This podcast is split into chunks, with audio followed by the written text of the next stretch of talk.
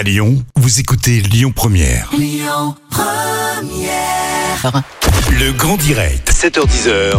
Manila Mao. Et j'ai le plaisir de retrouver une grande dame hein, de la gastronomie lyonnaise. Jacotte Brasier est avec nous de retour au micro de Lyon Première. Rebonjour Jacotte.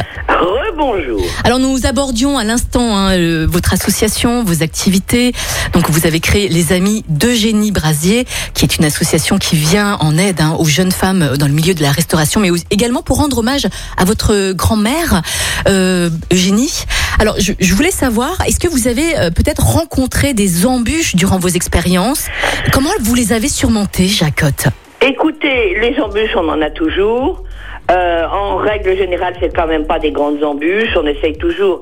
Vous savez, je travaille quand même avec les proviseurs des lycées, les professeurs de, de cuisine, les professeurs de salle. Mm. Donc, si vous voulez toutes les embûches euh, que nous pouvons rencontrer, eh ben, nous nous, nous, nous concertons et nous, nous, nous les aidons.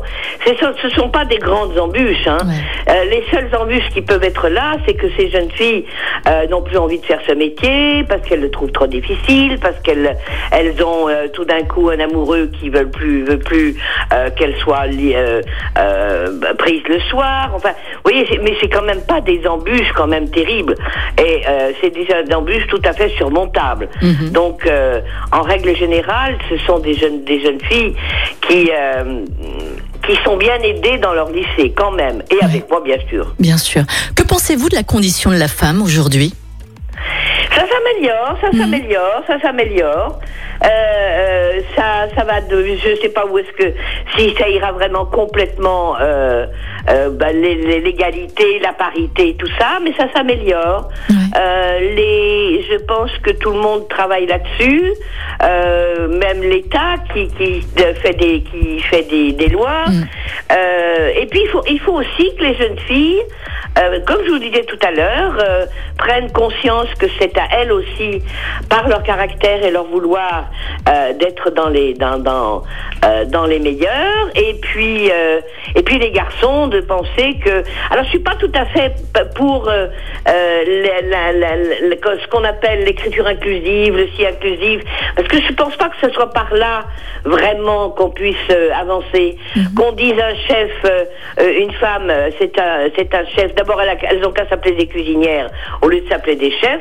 Donc ça irait bien mieux parce que je trouve que le mot cuisinière est un très joli mot et que euh, ça, ça mériterait euh, de- d'être reconnu, alors que maintenant beaucoup de femmes chefs, qu'elles s'appellent deux FE, je trouve ça pas très joli, et on peut très bien s'appeler des cuisinières et puis euh, des chefs chefs euh, sans mettre deux FE, c'est pas pour moi c'est pas important. D'accord. Alors votre grand-mère euh, Eugénie Brasier est quand même une grande figure féminine hein, de la haute gastronomie lyonnaise. Elle est la première femme aussi à obtenir trois étoiles au guide Michelin. Elle était également une chef cuisinière. Comment comment c'était être une femme à l'époque en cuisine?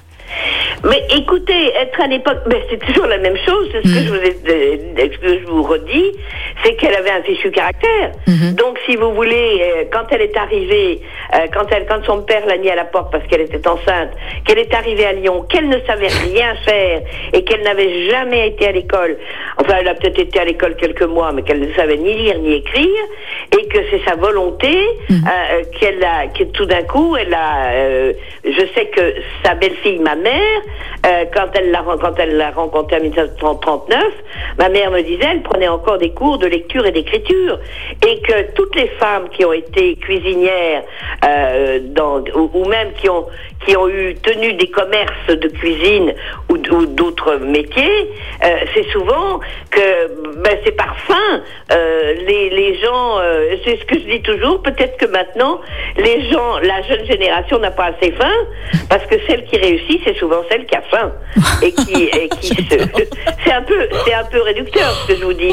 Mais c'est quand même, c'est quand même vrai. Elle, elle, savait rien faire, elle est arrivée à Lyon et elle a eu la chance d'être, euh, d'avoir eu son fils, euh, donc euh, d'avoir du lait, d'être nourrice, et Mhm. qu'à cette époque, il n'y avait pas de biberon. Mhm. Donc, euh, mais si vous voulez, c'était, euh, c'était pas facile, c'était non plus. C'était pas si difficile que ça quand on avait du caractère. Regardez, il y a des femmes qui ont passé euh, leur baccalauréat. Enfin, ça, c'était grâce à, à l'impératrice Eugénie, parce que les, on, voulait pas de femmes dans les dans, dans les écoles. Mhm. Mais c'est aussi par leur opiniâtreté. Alors, Jacotte, euh, votre grand-mère, en effet, est partie de rien. Elle est tombée enceinte à, l'âge de 19 ans et elle, travaillait apparemment d'arrache-pied 365 jours par an. C'est quand même extraordinaire.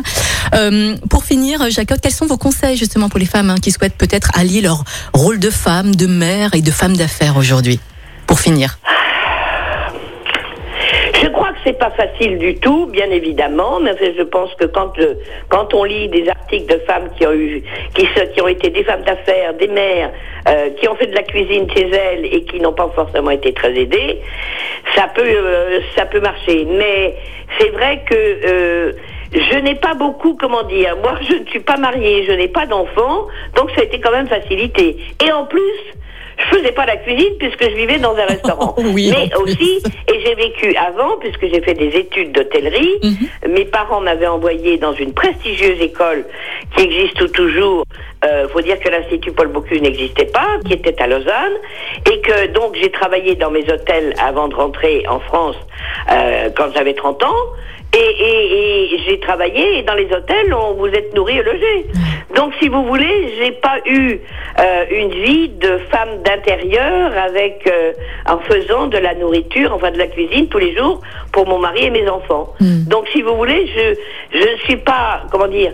Ça serait un peu euh, un peu fort de café comme on dit euh, de, de, de, de dire euh, de dire ce que je n'ai jamais vécu. Bien sûr. Jacotte, en tout cas, merci beaucoup hein, d'être passé au micro de Lyon Première ce Je matin. vous en prie et que les femmes passent des bonnes journées aujourd'hui. Et euh, en tout cas, bon vent à tous. Merci Jacotte. Belle journée à tous. Écoutez votre radio Lyon Première en direct sur l'application Lyon Première, lyonpremière.fr et bien sûr à Lyon sur 90.2 FM et en DAB+. Lyon Première